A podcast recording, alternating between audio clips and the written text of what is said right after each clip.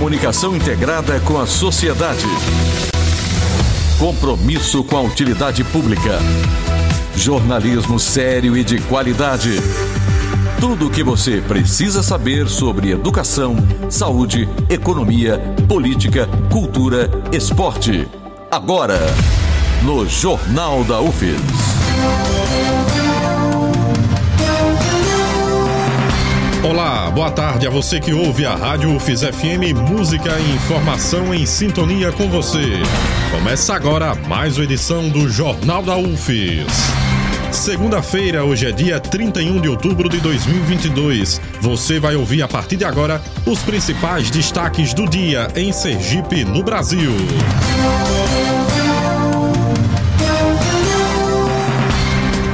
Fábio Mitidieri derrota Rogério Carvalho e é eleito governador de Sergipe.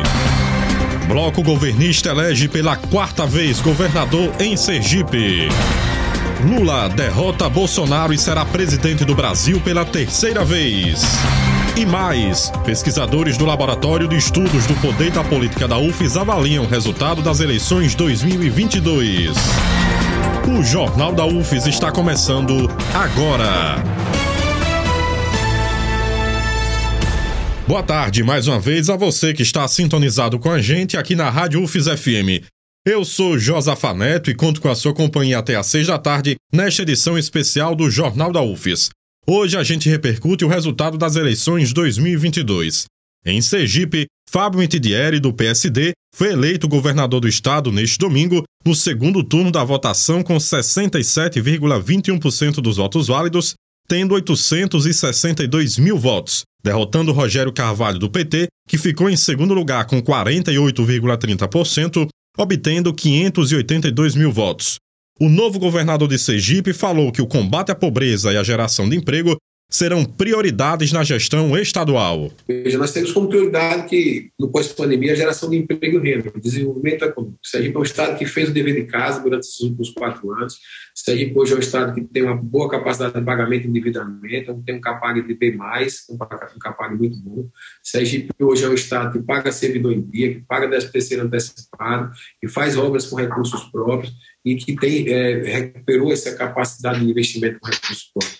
A gente agora tem que fazer esse desenvolvimento, né? gerar emprego e renda, porque a melhor forma de você transformar a vida das pessoas e dar dignidade é gerando emprego. A gente tem aqui apresentado propostas de PPP, de parcerias com a iniciativa privada, para que a gente possa aproveitar o potencial turístico que nós temos no nosso estado. Nós temos uma, uma, um potencial gigantesco de petróleo e gás, Sergipe é a, a nova Arábia do gás, né, com as reservas que foram descobertas, e a gente quer uma parceria para construir um novo porto aqui para Sergipe. E, e, claro, como a fome não espera, num primeiro ato, nós vamos ampliar os programas de transferência de renda para atender aquelas pessoas que estão passando dificuldade do pós-pandemia.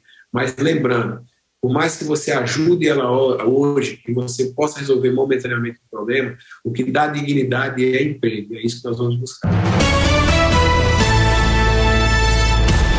No Brasil, Luiz Inácio Lula da Silva, do PT, foi eleito presidente pela terceira vez. Quem tem mais detalhes do resultado da votação presidencial é Daniel Ito. O segundo turno das eleições 2022, disputado neste domingo, registrou o maior número de votos válidos da história. Cerca de 118 milhões e meio de eleitores de todo o país escolheram um dos dois candidatos que disputaram a presidência da República no pleito que elegeu Luiz Inácio Lula da Silva, do PT para os próximos quatro anos de mandato.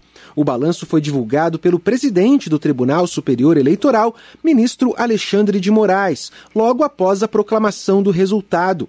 O TSE registrou uma diminuição das abstenções em relação ao primeiro turno, contrariando a tendência registrada em eleições passadas. Neste domingo, 20,6% dos eleitores não foram votar. No último dia 2 de outubro, o índice foi de 21,3%.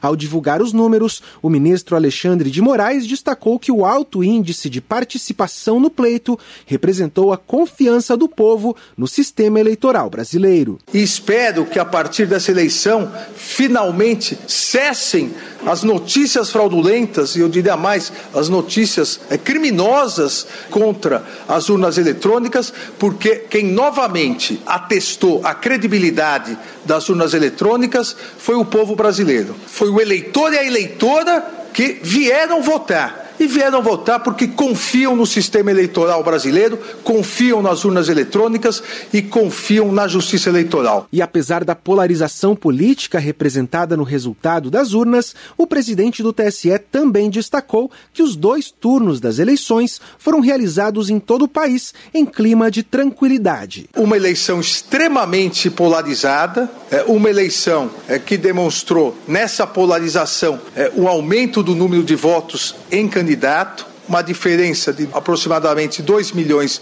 e 100 mil votos, mas o mais importante de tudo, tanto no primeiro quanto no segundo turnos, nós tivemos uma eleição pacífica, uma eleição tranquila, uma eleição com segurança. O Ministério da Justiça também divulgou o balanço das ocorrências no domingo de eleições. Segundo a pasta, até às 5 e meia da tarde foram registrados 308 crimes eleitorais em todo o país. A ocorrência mais frequente foi a violação do sigilo do voto, com 81 casos registrados, seguidos de 70 ocorrências de boca de urna e 33 casos de desobediência a ordens da Justiça Eleitoral. Ao todo, 39 pessoas foram presas e 6 mil reais em espécie foram apreendidos pelo Ministério da Justiça durante o segundo turno das eleições. Da Rádio Nacional em Brasília, Daniel Ito. Além de Sergipe, outros 11 estados brasileiros fizeram a escolha do próximo governador do estado neste segundo turno. A informação chega com Lucas Por Deus Leão. Cinco estados das regiões Sul, Sudeste e Centro-Oeste escolheram governadores neste domingo. Em São Paulo, o maior colégio eleitoral do país venceu o candidato do Republicanos, Tarcísio de Freitas, que derrotou o ex-prefeito de São Paulo, Fernando Haddad, do PT. Tarcísio foi ministro da Infraestrutura do governo Bolsonaro e disputou a primeira eleição neste ano. Em Mato Grosso do Sul, foi eleito o tucano Eduardo Riedel, que derrotou o candidato do PRTB, Capitão Contar. O novo governador Eduardo Riedel é empresário e foi secretário de Estado do atual governador de Mato Grosso do Sul, Reinaldo Azambuja. No Espírito Santo, o governador Renato Casagrande, do PSB, foi reeleito. Ele venceu o candidato Manato do PL. Renato Casagrande já foi senador, deputado federal, vice-governador e deputado estadual. Em Santa Catarina, venceu o candidato do PL, Jorginho Melo. Ele derrotou o candidato do PT, Décio Lima. Jorginho Melo já foi vereador do município Erval do Oeste, já foi deputado estadual, presidente da Assembleia Legislativa de Santa Catarina, deputado federal por duas vezes e está no segundo mandato de senador. No Rio Grande do Sul, foi eleito o candidato Eduardo Leite, do PSDB, que derrotou o ex-deputado federal e ex-ministro do governo Bolsonaro, Onyx Lorenzoni, do PL. Eduardo Leite vai exercer seu segundo mandato como governador do estado. Ele já foi também prefeito de Pelotas, município gaúcho. Sete estados do norte e nordeste escolheram governadores neste domingo. No Amazonas, foi reeleito Wilson Lima, do União, o governador venceu o atual senador pelo estado, Eduardo Braga, do MDB. Wilson Lima foi repórter e radialista, tendo ganhado fama apresentando o programa Alô Amazonas. Em Rondônia, o atual governador também venceu a disputa. Coronel Marcos Rocha, do União, ganhou do atual senador do estado, Marcos Rogério, do PL. Na Bahia, foi eleito o candidato do PT, Jerônimo, que derrotou o ACM Neto, do União. Jerônimo Rodrigues de Souza disputou a primeira eleição neste ano. Ele já foi secretário de Educação de Feira de Santana e secretário nacional de Desenvolvimento Social. Em Pernambuco, a candidata do PSDB, Raquel Lira, venceu a candidata do Solidariedade, Marília Arraes. A nova governadora de Pernambuco foi prefeita de Caruaru, no agreste do estado, por dois mandatos e já foi duas vezes deputada estadual. Em Sergipe, foi eleito Fábio do PSD, ele derrotou o atual senador Rogério Carvalho, do PT. Fábio Mitidieri é deputado federal de segundo mandato e também já foi vereador da capital Aracaju. Em Alagoas, venceu o candidato Paulo Dantas, do MDB, que derrotou o candidato Rodrigo Cunha, do União. Paulo Dantas assumiu o governo do estado no lugar de Renan Filho, que deixou o cargo para se candidatar ao Senado. Paulo Dantas já foi deputado estadual e prefeito de Batalha por dois mandatos. Na Paraíba, foi reeleito João Azevedo, do PSB, que derrotou o candidato do PSDB, Pedro Cunha Filho. O governador João já foi também secretário de Infraestrutura, Recursos Hídricos, Meio Ambiente e Ciência e Tecnologia da Paraíba. Da Rádio Nacional em Brasília, Lucas Por Deus Leão.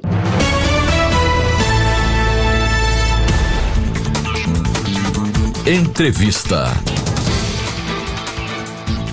Aqui no estúdio a gente conversa a partir de agora sobre o resultado do segundo turno das eleições de 2022 com os professores do Departamento de Ciências Sociais e pesquisadores do Laboratório de Estudos do Poder e da Política da Universidade Federal de Sergipe, Wilson José Ferreira e Fernanda Petrarca. Começando pela eleição estadual, que definiu Fábio Mitidieri, do PSD, como o próximo governador de Sergipe.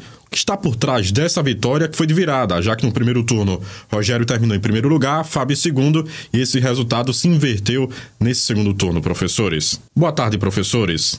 Boa tarde, é um prazer estar aqui de novo na Rádio UFS, falando contigo, Josafá, sobre essas questões. Né? Nós ainda estamos assim muito ainda no momento, numa ressaca ainda, porque realmente ainda foi muito corrido ontem os resultados, né? e é coisa muito nova, assim, né? É, é essa primeira questão, eu acho que o, uma coisa que eu acho que daria para pensar em relação a isso aí, é aquilo que a gente falou na, na primeira vez que a gente veio aqui, quer dizer, as eleições, primeiro turno e segundo turno, são duas eleições. São eleições diferentes. Né? A gente não dá para colocar como continuidade. Então, o que, que acontece? Me parece que as alianças que o Fábio Mitidieri construiu nesse segundo turno foram mais efetivas em trazer uma base maior para a eleição dele e para reverter o quadro que ele estava no primeiro. Enquanto que o Rogério, né, as alianças praticamente não se expandiram tanto. Né? Foi o Valmir do Francisquinho, mas em alguma medida o Valmir do Francisquinho tornou, trouxe uma posição, digamos assim, um tanto que dúbia para a campanha do, do Fábio, né? desculpa, para a campanha do Rogério, né? enquanto que o Fábio começou a ter apoio, claro, do Laércio, apoio da Daniele, apoio do Alessandro, né? de alguns que são grupos aqui, e também do André Moura, que com a vitória da, da, da filha do André Moura, ele se tornou coordenador da campanha. Então, eu diria que o que está por trás dessa vitória foi justamente a aliança que o Fábio construiu, que se tornou capaz de reverter o quadro e ampliar a base de votos, sim, né? me parece. Mas é uma, uma impressão bem inicial. Boa tarde, Josafá, e a todas e a todos que escutam. É um prazer novamente estar aqui para a gente poder conversar um pouco né, sobre esses resultados. É claro, como disse o Wilson, a gente ainda está no calor dos, dos acontecimentos, a gente teria que trabalhar e maturar um pouco mais esses dados, principalmente quando a gente relaciona com os, a distribuição desses votos no, no interior do Estado e a sua, é, as suas diferenças com relação aos votos uh, concentrados na, em Aracaju e Grande Aracaju, então teria que ter um pouco mais de tempo para maturar esses votos e analisar a relação entre a distribuição desses votos e as alianças municipais, né? Qual é a relação dessas alianças municipais com as alianças é, estaduais estabelecidas aí entre os dois concorrentes. Sim, eu sem dúvida o que poderia permitir a gente compreender um pouco mais e explicar essa virada ou, é, ou a vitória mesmo do Fábio eu acho que é aquilo que a gente já falava nos programas anteriores, que é o peso que as alianças exercem. Primeiro ponto é que essas alianças estaduais, elas ocorreram dissociadas, em boa parte delas, as alianças a nível federal, o que é uma marca do federalismo brasileiro, né? essa dissociação. Então, a tendência é que chapas é, ou que candidaturas que estiveram mais. É, dissociadas explicitamente do nível federal, elas tiveram mais chances de sucesso. Então, o caso especificamente do Fábio é o exemplo de uma articulação, inclusive num dos, dos textos que nós produzimos sobre o caso de Sergipe o caso do Fábio era um caso ser de fato melhor trabalhado, porque era uma candidatura que trazia uma multiplicidade de alianças sem uma conexão direta com os, o candidato a nível federal. Então, aquilo que os pró o próprio Fábio defendeu em várias entrevistas né, de que a expressão dele, o voto não era agarrado. O fato do voto não ser agarrado, ou seja, o voto para governador não tinha conexão com o voto para presidente, isso permitiu a ele ampliar é, exponencialmente a sua base de aliança, a sua base de apoio. Então, a base de apoio dele representa, manifesta uma multiplicidade de alianças a nível estadual. Ele agregou tanto aqueles que tinham uma associação com a, as, as, candidaturas a nível federal, né, tanto para o lado do Lula, quanto aqueles que tinham uma associação com o lado do Bolsonaro. Então, ele agregou todas as frentes, ele ampliou a sua possibilidade. O exemplo disso é, a, foi o próprio apoio do Laércio, a entrada, sem dúvida, do grupo do André Moura, a candidatura do Fábio, acho que foi um determinante importante, o que reforça, dentro das nossas análises no laboratório, o peso dos agrupamentos de base familiar na política sergipana.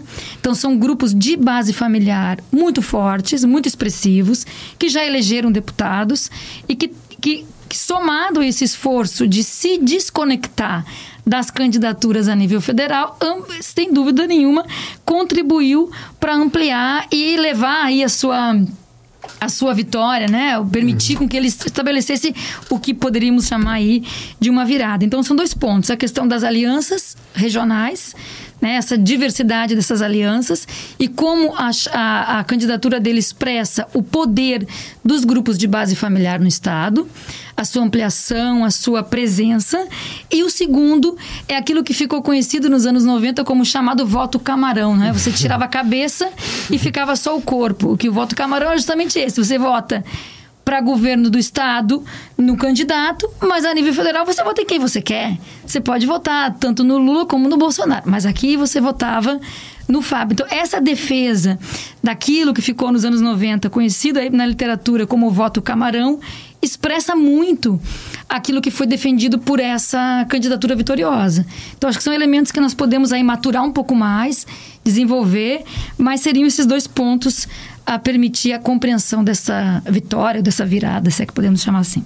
O segundo turno das eleições para governador aqui em Sergipe Professores foi marcado por uma aliança que surpreendeu entre Valmir Francisquinho do PL e Rogério Carvalho do PT pela oposição que há nacionalmente entre os dois candidatos à presidência, Lula e Bolsonaro. Como entender os riscos, as oportunidades que houve diante dessa aliança entre Rogério e Valmir e os efeitos no eleitorado, professores, diante desse resultado nas urnas? É, quando a gente tiver assim uma, um mapa melhor da votação pelo interior, estado, né, essa questão de quais foram os locais, é, a gente sabe que o, o interior, o Rogério teve maior voto, né, mas na grande Aracaju, né, a, a, foi, o, foi o Fábio.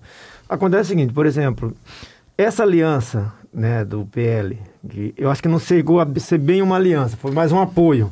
Esse apoio do PL na figura de Valmir de Francisquinho, ao, ao, Rogério, talvez não tenha dado os efeitos como se esperava, porque como gente, os votos eles não se convertem automaticamente, é uma nova eleição.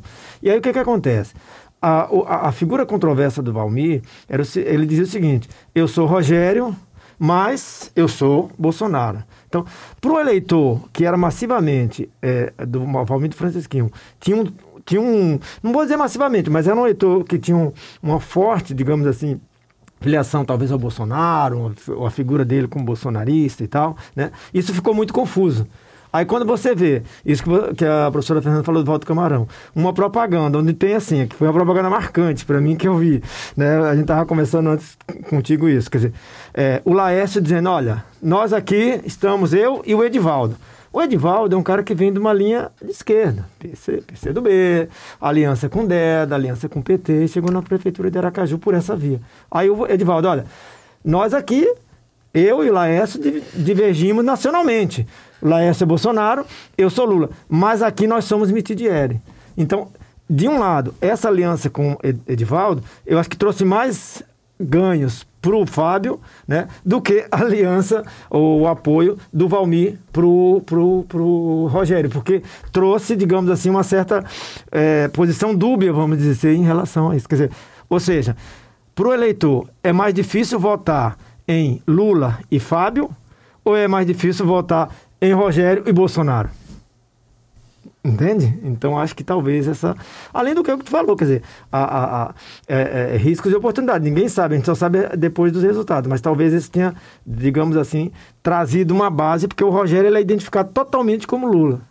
Né? O Fábio não, fez essa, esse camarão aí, como diz a professora Fernanda, assim. Então, talvez... Eu acho que as dificuldades vão bem por aí, porque é sempre uma aposta muito arriscada. Não é uma certeza né, de vitória, lógico, né? É um jogo.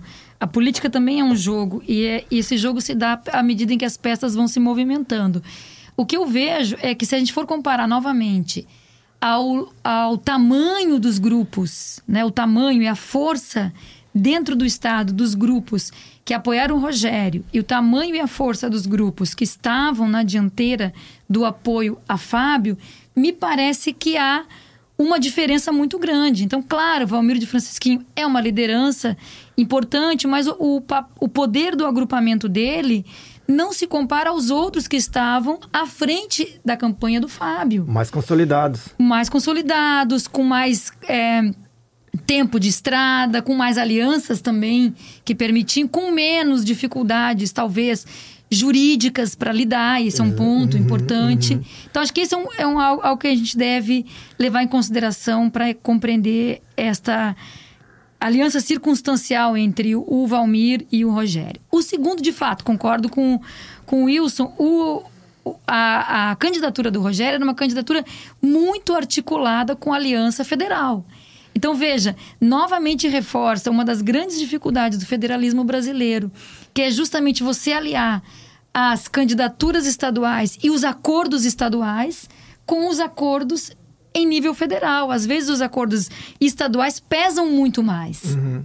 As apostas regionais pesam muito mais. Então, me parece que o caso especificamente da candidatura do Rogério estava muito aliada, articulada com uma candidatura federal. Né? Não dá para dizer que ele apostou no voto Camarão. Quem apostou no voto Camarão foi o Valmir, que entrou depois para apoiar. Mas o Rogério não defendeu isso. Ele defendeu o tempo inteiro o voto nele e no presidente Lula. Então vejam a dificuldade que é, no caso especificamente brasileiro, e para compreender as, as é, especificidades regionais, a associação aquilo que nós falávamos em, em encontros anteriores com os palanques federais a garantia desses palanques federais dentro dos estados. Então, o acordo estadual pesa muito. E uhum. você apostar demais no acordo federal pode ser um risco. Sim. E apostar pouco no, federal, no estadual também compromete. Então, o que está em jogo? Ah, a candidatura do Mitidieri não foi claramente, explicitamente uma candidatura que remetia a esse voto conhecido aí. Não era só entre a literatura, é conhecido entre, as, entre os mais antigos, vão conhecer, vão lembrar dessa expressão.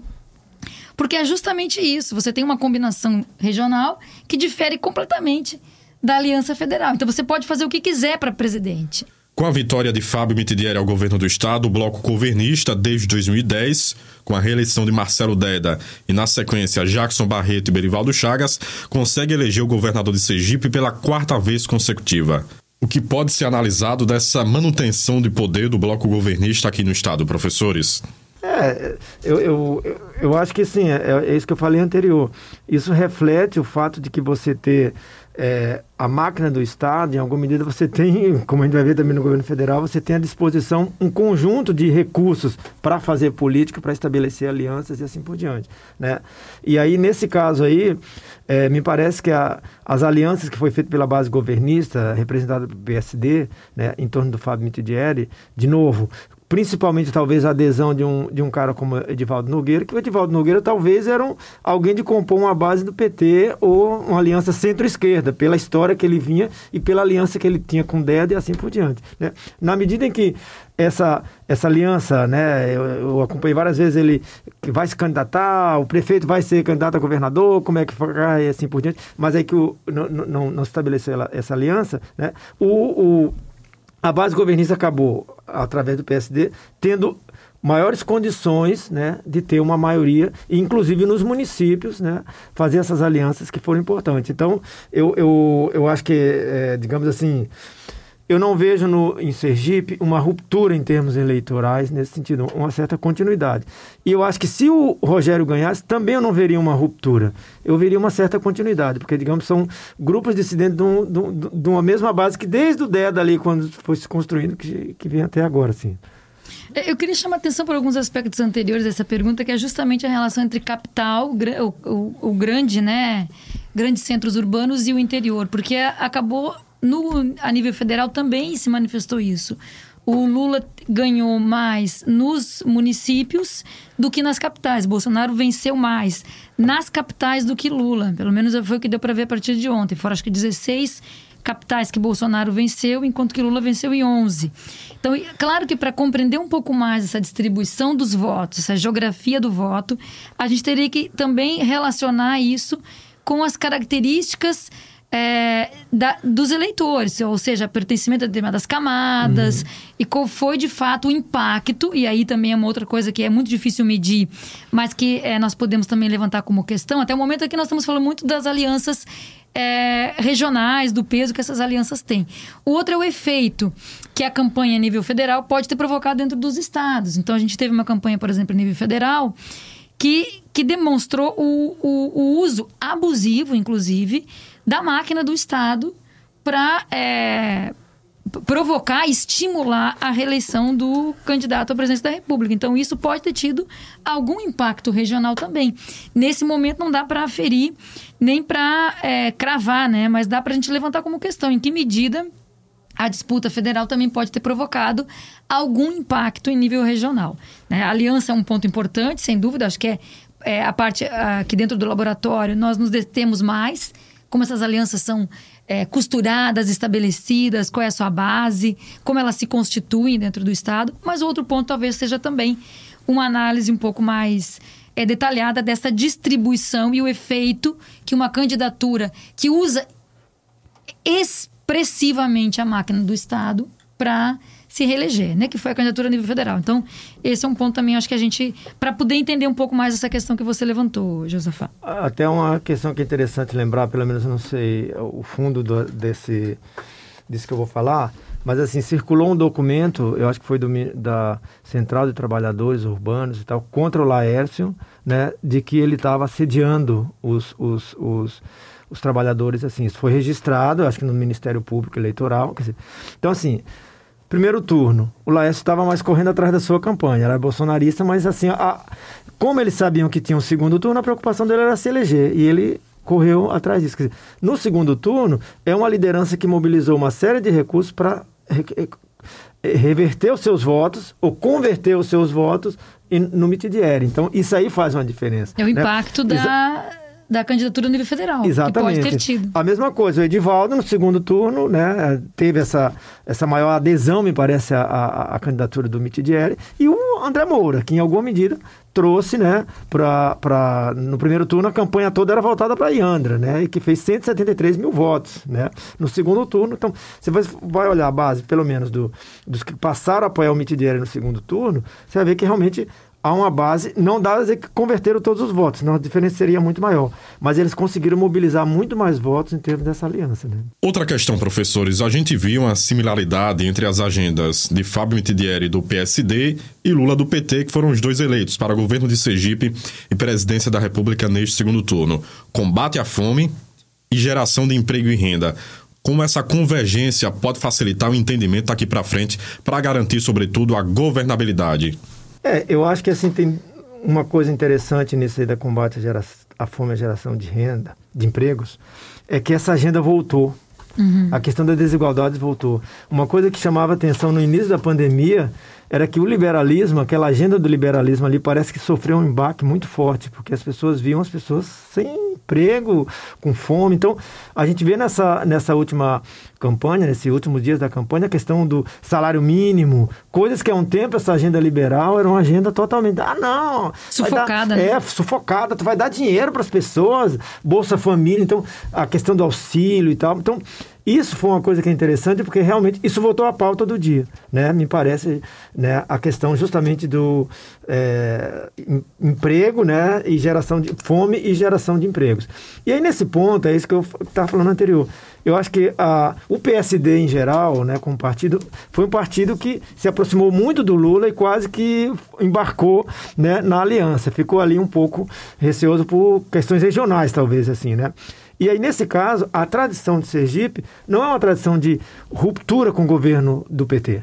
Quer dizer, a gente já teve governadores aqui aliados ao PT, a gente já teve, quando a Dilma foi impeachmentada, era o Jackson Barreto, Jackson Barreto, junto com o Belivaldo, PSD, defendeu, Jacques Barreto defendeu a Dilma, ficou do lado do PT, depois compuseram uma base PSD, PT. Então, assim, eu acho que é muito próximo e pode ser realmente muito eficaz, talvez, essa questão de que Sergipe tem um governo que não é um governo, é, ali, é, digamos assim, em oposição ao governo federal. Uhum. E aí, com a pauta do governo federal, isso provavelmente eu acho que realmente Mitidieri pode ter condições de implementar esse tipo de agenda.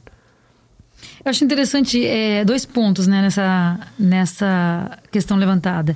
É, de fato, que se a gente comparar a agenda é, da campanha eleitoral de 2022 com a agenda de 2018, uhum. houve uma mudança significativa dos temas de fato uhum. que importam, né? Que, que sempre motivaram as campanhas eleitorais no Brasil, que foi a questão, sempre foi a questão da fome é o sempre não, mas é, se tornou muito frequente a questão do combate à fome e a questão da luta pela geração de empregos. 2018 foi uma eleição atípica em vários sentidos. E um deles é que a grande pauta que motivava a, a, a agenda dos candidatos era a corrupção.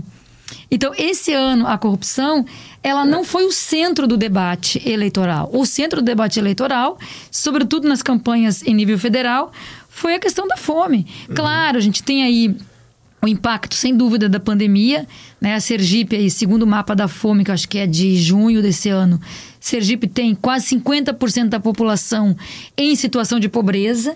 Então, de fato, o impacto, é, o impacto lógico da pandemia é muito forte, mas o impacto também da diminuição das políticas públicas sociais. Sem dúvida, foram quatro anos de uma diminuição significativa dessas políticas sociais, além da pandemia.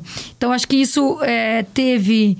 É, acabou gerando uma mudança na, na agenda eleitoral. Vocês viram ali o uhum, final uhum. da, da campanha a nível federal. Foi uma disputa para ver quem é que ia dar mais é, aumento de salário mínimo, quem é que ia retomar os programas de, de política social, quem teria mais condições de fazer isso. Então, essa pauta voltou para o debate. Exato. E é claro que isso tem um efeito positivo, gigante. É, você se preocupar com os grandes temas que foram os temas desde a redemocratização que tomaram o debate o debate público, o debate político. Então, acho que esse é um ponto importante. E o outro é que Sergipe não tem um histórico de é, luta contra o governo federal. Oposição. O, o, de oposição. O Sergipe tem um histórico de, de se, de se é, associar é, aquilo que alguns autores chamam de situacionismo, né? De, de, de, compor ali uma articulação. Então, me parece que sim vai haver aí algum tipo de combinação, tendo em vista a compreensão desse passado do Estado, né? E também, assim, aquilo, para completar um terceiro ponto, a, a, ideia de que, além de o Sergipe ter essa tradição situacionista, ele também está diante de um governo com quem já foi aliado do, do, Estado, através do PT, que era vice, PSD, Jackson e outros que eram próximos dessa aliança. Né? Não é um então, estranho. Né? Não é um estranho, não é assim uma novidade situacionista só porque está situacionista. Não, ele realmente está lidando com o governo federal que já lhe, que, do qual ele já é, fez várias alianças né, nesse sentido. Falando do jogo político, professores, quais as lições que ficaram tanto da campanha eleitoral como também do resultado das urnas para o lulismo e para o bolsonarismo? Bom, essa é uma questão bastante complexa. A gente vai ter muitas lições, mas eu acho que algumas coisas já dá para a gente perceber assim. Ó. Primeiro, é, o lulismo, vamos dizer assim, uma das maneiras de se referenciar ao líder político, ele tem uma história maior do que o bolsonarismo, né? E aí por quê? Porque, em alguma medida, o Lula é uma liderança que você vê, ele foi preso, ficou sem cargos, mas ele é, tem um partido. E o partido dele estava no poder e estava disputando o poder. Né? Então, assim, em alguma medida, né, muitas pessoas votaram no Lula pelo Lula e não pelo PT. Né? O Bolsonaro, em alguma medida, ele, ele, ele articulou um pouco isso. Mas eu acho que o bolsonarismo, enquanto movimento, né, esse sentido político assim, ele é uma coisa muito mais que se vai muito mais fácil. Por quê? Primeiro, o, Bo o Bolsonaro aí tem grupos de direita, inclusive, né, que estava estudando, que saíram, romperam com, com, o, com o Bolsonaro, com o Bolsonaro, porque, segundo eles, o bolsonarismo se apoderou de uma agenda de extrema direita que era antipopulista, que era isso, aquilo, outro, né? Então, em alguma medida, isso trouxe dissidência dentro da própria extrema-direita. O que, que eu acho? Eu acho que o Bolsonaro, o bolsonarismo, é um movimento com dias contados. Porque sem cargos para oferecer, e toda aquela política que a gente viu que, era, que o Bolsonaro era é, muito cioso disso, quer dizer, só dava o cargo em troca disso, aquilo, ele vai ter o que para oferecer? Quem é que vai, digamos assim, é, lutar aqui na, na Assembleia ou no Federal pelo Bolsonaro, pelo bolsonarismo? Né? Então, eu acho que nesse sentido me parece que a gente está diante assim de uma de uma de uma é, de movimentos um pouco diferentes quer dizer o Lula um certo desafio de é, conseguir é, passar ou dar espaço a novas lideranças, né? Porque ele também tá, já está velho, não vai, digamos assim, se, é, se é, eternamente, né? Ficar no poder e assim por diante. Mas em alguma medida, o que traz um pouco é isso. Primeiro, uma da lição da campanha, que ela teve um forte teor personificado, né? Em torno de duas lideranças personificadas. Mas, por exemplo, a base da liderança do Lula, né? E a relação que ele tem são vários partidos, né? No caso do Bolsonaro, o próprio PL, que é o partido dele, que ele alugou como partido, brevemente não vai ter, não vai ter essa adesão toda que tinha o bolsonarismo com, quando ele estava no Estado. E já acenou, né? E já acenou, né? O Lira, o, o Ciro Nogueira e assim. Então, o, o Valdemar da Costa Neto saiu ganhando que é, é, é, é, o típico do Centrão. O Centrão, ele está sempre ganhando muitos deputados, mas não está na linha de frente no governo, entende? Então, o bolsonarismo alugou um pouco isso, alugou um pouco o Centrão, alugou... Mas assim, mas ele enquanto fenômeno de, ah, o Bolsonaro... Eu acho que isso aí agora meio que se esvai, né? Eu, eu, eu, eu digo assim, é, é, é, um movimento que tem um dias contados, que vai, de certa forma, se dissipar. E talvez outras lideranças vão vir à tona, tentando agregar essa força da direita, assim, né? De, de extrema direita e assim por diante, né? É muito difícil a gente prever, né? Toda vez que as ciências sociais tenta prever alguma coisa, é, ou pode acertar, né? Mas é muito provável também que é.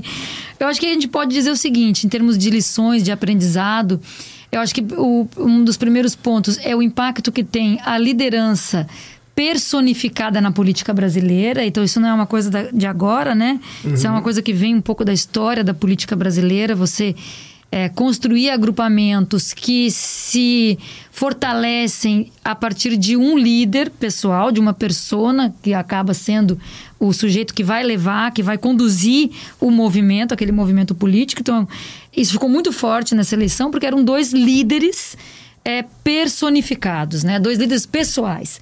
Agora, o que faz com que esses líderes pessoais eles tenham capacidade de liderar? Uhum. E um ponto que eu acho que faz a capacidade de liderança é o peso institucional, é o partido. Né? A gente já teve isso no passado com grandes lideranças pessoais que sobreviveram a crises políticas por conta de um partido muito forte, né? Então acho que essa o, o próprio varguismo, né, ficou muito conhecido, o brisolismo, uhum. eram eram movimentos personificados, mas de sujeitos que lideravam a partir de um partido muito forte. Então, eu acho que o caso é, do Lula, que o Wilson citou, é uma liderança que carrega e que tem um histórico político sólido, consolidado, e que se situa a partir de uma base partidária muito forte. Então, por mais é, desafios que tem enfrentado, ele conseguiu se manter na liderança também muito em função do partido. Isso é, um, uhum. é algo que deve ser estudado e, mais aprofundado uh, nas ciências sociais, e já se faz muito isso, na verdade, né? O bolsonarismo não tem o partido como instituição forte. Em que, que ele se forma, em que, que ele se constitui?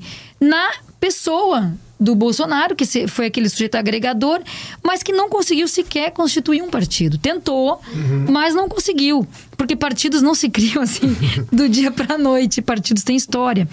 E essa grande dificuldade de constituir uma liderança a partir de uma instituição forte, que é o partido, faz com que ele tenha muita dificuldade em continuar liderando, primeiro, sem partido forte, que não, ele não tem esse partido forte, ele aluga legendas é, para continuar é, com cargos, né? A história dele é uma história de sujeito que mudou de partidos muitas e muitas vezes. Então vai ser muito difícil que ele consiga liderar sem um partido forte que sustente. Não me parece que o PL está disposto a fazer esse papel né, tendo em vista a história dos, das lideranças do PL, a conexão dessas lideranças com o chamado centrão na política e os movimentos que eles já acenam a partir do dia de ontem. Né, de apoio ao candidato eleito. Então vai ser muito difícil que ele consiga liderar sem esse partido. E segundo, sem cargo. Então Sim. a gente sabe, e a partir inclusive da história da política sergipana, dos nossos estudos muito focados aqui na história da política sergipana, que sem cargo é muito difícil você conseguir liderar, a não ser que você tenha um partido muito forte, e ainda assim é difícil. Porque o cargo, ele te permite o acesso né, a um conjunto de recursos fundamentais para uma competitividade política, para você liderar movimentos. Então, a, por isso que a gente diz, é muito, é, muito, é muito provável que essas forças que se reuniram em torno da persona dele se dissipem agora. Uhum. Voltem para os lugares da onde eles estavam. Se, se é, agora eles vão, vão se readequar a esse novo espaço e vão, vão se realinhar e vão voltar a ocupar os espaços possíveis. Agora, é muito provável que sem cargo e sem partido, essa liderança ela tenda a diminuir, obviamente. Tem alguns que analisam que dizem que, é, na verdade, o partido do, do Bolsonaro é o partido militar. Né? Tem um conceito que se usa, alguns que usam, no sentido de que os militares têm atuado como um partido nesse processo. Poderia ser, ele poderia estar líder desse, desse partido militar. Mas eu acredito muito pouco nisso. Porque no próprio ali já tem algumas dissidências que estão ocorrendo. Por exemplo, Santos Cruz ontem parabenizou o Lula né, pela eleição e assim por diante. Outros que romperam com o próprio Bolsonaro. Então, ele se tornar uma liderança unânime nesse universo é muito pouco provável. Então, só para reforçar que talvez... E sem cargo. E sem cargos para distribuir, né? Ele é um capitão reformado, né? Então, ele se torne talvez assim algo que agora não interessa também mais para o partido militar. É melhor criar outras lideranças, né? Como Santos Cruz e outros que podem estar à frente disso. É um movimento a se observar, mas o que a gente já vê desde ontem, uma movimentação, é a tendência de que esse, esse, chamado bolsonarismo, ele, ele vá arrefecer, ele vá agora se, se, se porque ele, na verdade, reuniu um conjunto de forças muito diferentes. Sim. Né? Agora, essas forças vão voltar a ocupar os seus espaços, vão encontrar espaços a serem ocupados, não mais a partir dessa figura, talvez. Por exemplo, só, porque essa coisa é bem interessante, porque esse, esse ismo na política brasileira começou muito nos anos 50 com Ademir de Barros, Jânio Quadros, Janismo, assim por diante. E assim, aí vocês têm fenômenos que é mais duráveis, por exemplo, o getulismo. O getulismo se tornou um movimento e tal, assim. Mas o janismo, Jânio Quadros, ficou assim, circunscrito às eleições, é o fato de ele estar no, no, no governo, né? Então, assim, o, é, é, é, esse momento atual, me parece que essa posição que ele ocupou ali foi uma posição, uma posição muito contextual mesmo, assim, né? E muito em função, por exemplo, o, o Ciro Nogueira, o próprio Lira, eles vão, em função da adesão do bolsonarismo, vão se opor Nunca fazer isso, entende? Nem, nem teria porquê. Então, eles eram ali colocados como bolsonaristas, mesmo 57 milhões de votos que eles conseguiam, foi cidade de movimento. Muitos hoje já não votariam mais nele se, né, se fosse outra eleição. Tem um cientista político que a gente é, explora muito no laboratório, explora no bom sentido, né? Em termos de leitura. Dialoga muito com que ele. é o Sérgio Abranches. Ele escreveu um livro que é O Tempo dos Governantes Incidentais. Então, esses governantes incidentais, eles têm pouca durabilidade. Né? E essa pouca durabilidade, se você não tem um partido forte, ainda diminui mais as suas chances de continuar liderando. O Trump tentou um movimento parecido, chamado Trumpismo, mas o Trump tem um partido forte Exato. que lhe permite ocupar algum lugar ali na, na vamos dizer assim, na liderança da extrema-direita estadunidense. Né? Aqui não há um partido forte que vá encampar nesse momento Exato, essa agenda. Então tem esse fato também que eu acho que tem que levar em conta, que é o impacto que a agenda da extrema-direita internacional tem também nas agendas nacionais. Né? Eu gostaria agora que os professores pudessem avaliar o peso da recuperação de votos do PT com a candidatura de Lula nas regiões Sul e Sudeste em relação ao resultado de 2018, quando o Fernando Haddad foi candidato houve um avanço, um aumento de votos do PT nessas duas regiões, professores? Acho que tem se falado muito, já tem. Porque é muito cedo para a gente analisar essa geografia, essa distribuição dos votos, mas tem se falado bastante que, claro, o impacto é, do Nordeste foi fundamental, né? Porque a, a, diferença entre os dois candidatos foi muito grande no Nordeste. Agora, o Sudeste e o Sul também tiveram uma movimentação significativa, né? No sentido da ampliação da, do candidato petista, do Lula, e, e sobretudo no Sul e no Sudeste. Então, há um crescimento não só comparado a 2018 com agora, com comparado ao primeiro e segundo turno. Né? Houve um crescimento nas regiões do Sudeste, então talvez o que, tenha, o que esteja se desenhando, e que é preciso aprofundar um pouco mais, é que essa vitória tenha sido garantida não só pela força, logicamente, do Nordeste, mas pela progressão, pelo aumento de votos no Sul e no Sudeste. Mas o Sudeste foi importante também, porque houve um aumento significativo de votos do primeiro para o segundo turno. E, e acho que nos últimos dias de campanha foi bem interessante, né? com a estratégia de digital, volto da, o Danones, como dizem ali, né? Martelando, e o Felipe Neto e outros ali. O Lula investiu mais em campanha de rua. Né? A gente viu vários comícios em Minas Gerais, o Bolsonaro também ia, né, o, eles articulando, e no, no Sudeste, em Minas, São Paulo, né? Então isso foi uma coisa interessante, porque há um tempo atrás a gente estava vendo poucas mobilizações de campanhas de rua, né? E realmente, é, os últimos momentos a gente viu muita mobilização de rua, e isso é uma coisa que é contagiante também, assim, não estou dizendo que é só isso, mas isso dá uma visibilidade, né, juntamente com as pesquisas, tanto é que o Bolsonaro investia sempre nisso, queria mostrar que tinha sempre gente onde ele ia e tal, para as pessoas acreditarem, assim, né? Então, eu acho que o, o peso realmente foi interessante e também talvez tenha a ver com o declínio dessa pauta lavajatista que dominou muito o Sudeste e o Sul, principalmente, entende? E aí a retomada daquilo que a gente falou antes de uma agenda de empregos, né, de desigualdades que entra assim, então talvez tenha pesado. Mas só futuramente a gente saber melhor. É, agora o impacto de algumas é, prefeituras foram fundamentais, acho que no estado do Rio de Janeiro, Sim. né, de algumas lideranças também em São Paulo. Isso ajudou, acho que a aproximar também com o público é, mais da periferia foi bastante voltado para a periferia, foi bastante voltado para isso. Lógico que teve um impacto de outros eventos aí adversos da campanha adversária, né? Dos Exato. eventos Roberto Jefferson, é, Carla Zambelli tiveram Pronto. impacto também nesse público do Sudeste. é algo Sudeste. que tem se tem se falado bastante o quanto estes eventos impactaram o eleitor do Sudeste do, do candidato uhum. adversário, no caso. Finalmente, professores, o que esperar do terceiro mandato de Lula nas relações de poder para garantir a governabilidade em mais quatro anos na presidência da República? Olha, eu, tava, eu já participei de várias eleições. Minha primeira eleição foi em 89, que era essa mesma música e essa emoção, que era Collor e Lula e tal.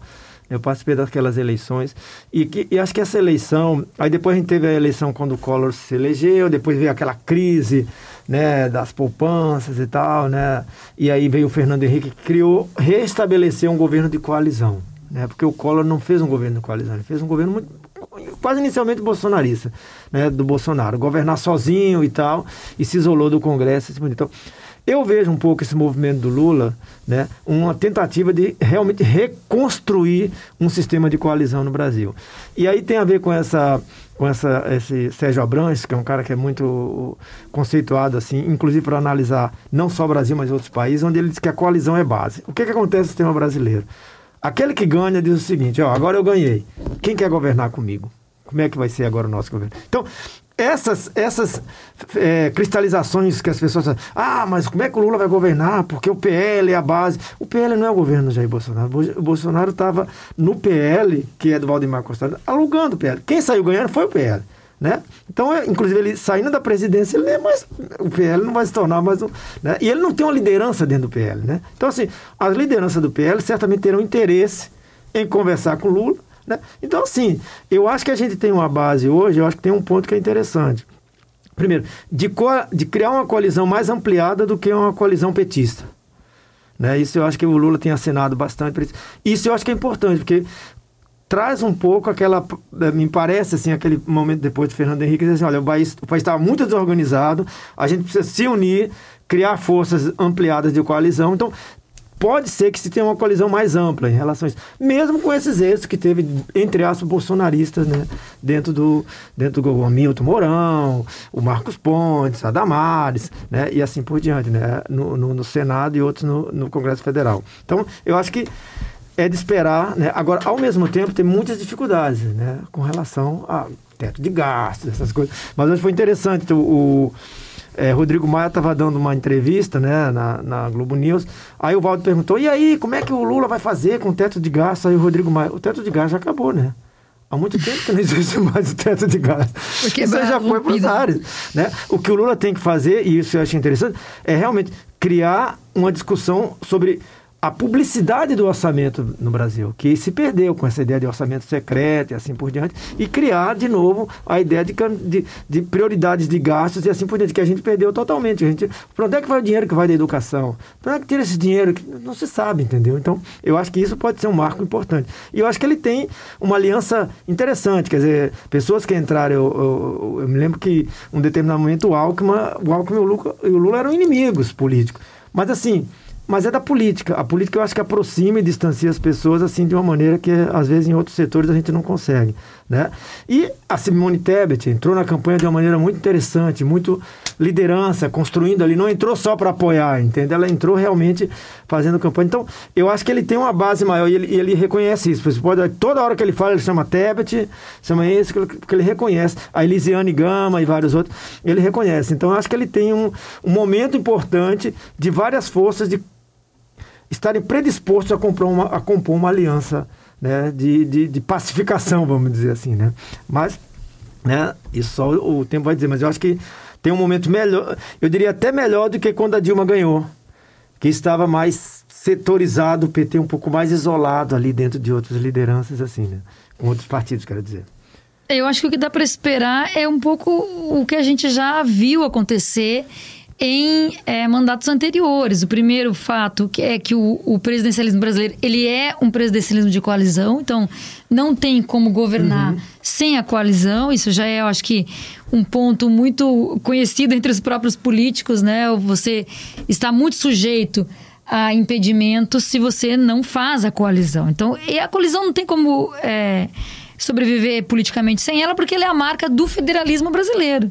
É o né? chamado mal necessário. Exatamente. É, não tem como você estabelecer governabilidade se você não faz coalizão. Os dois momentos, é a marca do federalismo. Os dois momentos, desculpa interromper, mas os dois momentos de crise e de impeachment foi os dois momentos onde essa coalizão estava baixa. Exatamente. Com Collor, que queria governar sem coalizão, Exatamente. e com a Dilma, que por uma fragmentação enorme do sistema político, ela acabou se isolando Sim. quase, né, sem conseguir. Foi abandonada né, um abandonada. pouco pela coalizão. Então, a, a coalizão, sem dúvida, dúvida é um ponto fundamental. Eu acho que a experiência do, do vitorioso aí em mandatos anteriores mostra que vai lidar com a coalizão, né? Tem expertise na coalizão, eu acho. E eu acho muito parecido, talvez. É muito difícil a gente dizer com que se parece, né? Uhum. Mas talvez possa se aproximar muito com o que ocorreu em 2003, porque eu lembro que a liderança na época, em 2003, se eu não estou enganada, era do PP. Então, o, o partido teve é, que que estabelecer alguma, alguma espécie de coalizão para poder estabelecer a governabilidade. Exato. Então, isso eu, eu acho que eles já sabem disso, já estão por dentro disso, muito mais que a gente. É, e, e isso remete eu acho que a, a, necessidade de que agora tu não tem mais é, tu não tem mais o partido único exclusivamente, talvez como em mandatos anteriores, mas tu tem aquilo que ficou conhecido como uma frente ampla. Então a frente ampla já é uma grande coalizão, agora vai ter que lidar com uma nova coalizão para garantir a governabilidade. Então, a, até a grande boa parte da, da imprensa acaba é, criando um certo pavor em torno disso, porque muitos parlamentares foram eleitos, não são dessa base uhum. da frente ampla, então isso vai ser um problema. Isso sempre foi um elemento constitutivo da governabilidade no Brasil. Desde o impeachment de Collor, que Exatamente. isso virou um consenso, uma cultura política brasileira de que a coalizão e a aliança é fundamental para garantir o mínimo de governabilidade. A fala do do Maia hoje ela é interessante, mas o Lira ontem foi um dos primeiros a se Exatamente. adiantar. Antes do, do, resultado sair final, o Lira já O Lira tava... foi um dos, um dos primeiros representantes das casas é, que se manifestou. Então já, ele já pontuou ali a importância do lugar da coalizão e já, é claro, indicando, quando ele indica é, o reconhecimento ao resultado das urnas, ele indica o afastamento é, gradual dele do, do, do, do, bolsonarismo, se assim pode, podemos chamar. Então, acho que isso faz parte da, da, da forma né, de, de organização política que tem a ver com as grandes dificuldades do federalismo que não jamais ter, deixarão de ser é, consideradas. Né? E tem uma coisa que é interessante na própria composição da, da chapa do Lula, diferente de 2002, ali quando era o Alencar, você está tratando do Alckmin, que é um cara que também é um cara bom de alianças, entende? Então, cara que tem um, um, um, é um político, né? Que vem do meio político, não é um empresário e tal, e que já tem esse tra, traquejo, vamos dizer assim, de fazer alianças, de construir. É evangélico, tem uma mediação, então assim você tem a possibilidade realmente de construir um sistema de alianças importante até para que certas pautas consigam avançar. Né? Talvez o que seja é, interessante ser observado são as lideranças da extrema direita que se elegeram. É. Essa sim talvez a gente precise olhar com mais atenção como serão costuradas as conexões com essas lideranças da extrema-direita. É. Com pautas de extrema-direita mesmo. Acho que a Damares é um exemplo. Professores Wilson José Ferreira, Fernanda Petrarca, mais uma vez foi muito bom vê-los aqui na Rádio UFIS FM. Até a próxima. Nós é que agradecemos, eu agradeço especialmente. É um prazer poder conversar e poder ajudar um pouco, né? Se é que a gente mais ajuda ou mais atrapalha, para a gente entender esse, esse momento, esse, esse pós-eleição. Eu também quero agradecer muito, Josafá. Eu acho que assim, aqui está se tornando para nós um espaço de reflexão. Então, a gente, pós eleições, a gente vem aqui conversa, então está sendo muito legal. Assim. Eu espero que a gente tenha trazido alguma contribuição. Como eu disse, são coisas muito primárias, assim, do início, mas assim, a gente também lê a base de, de trabalhos, de uma experiência que a gente tem de como funciona a política. Assim. Então, vamos adiante.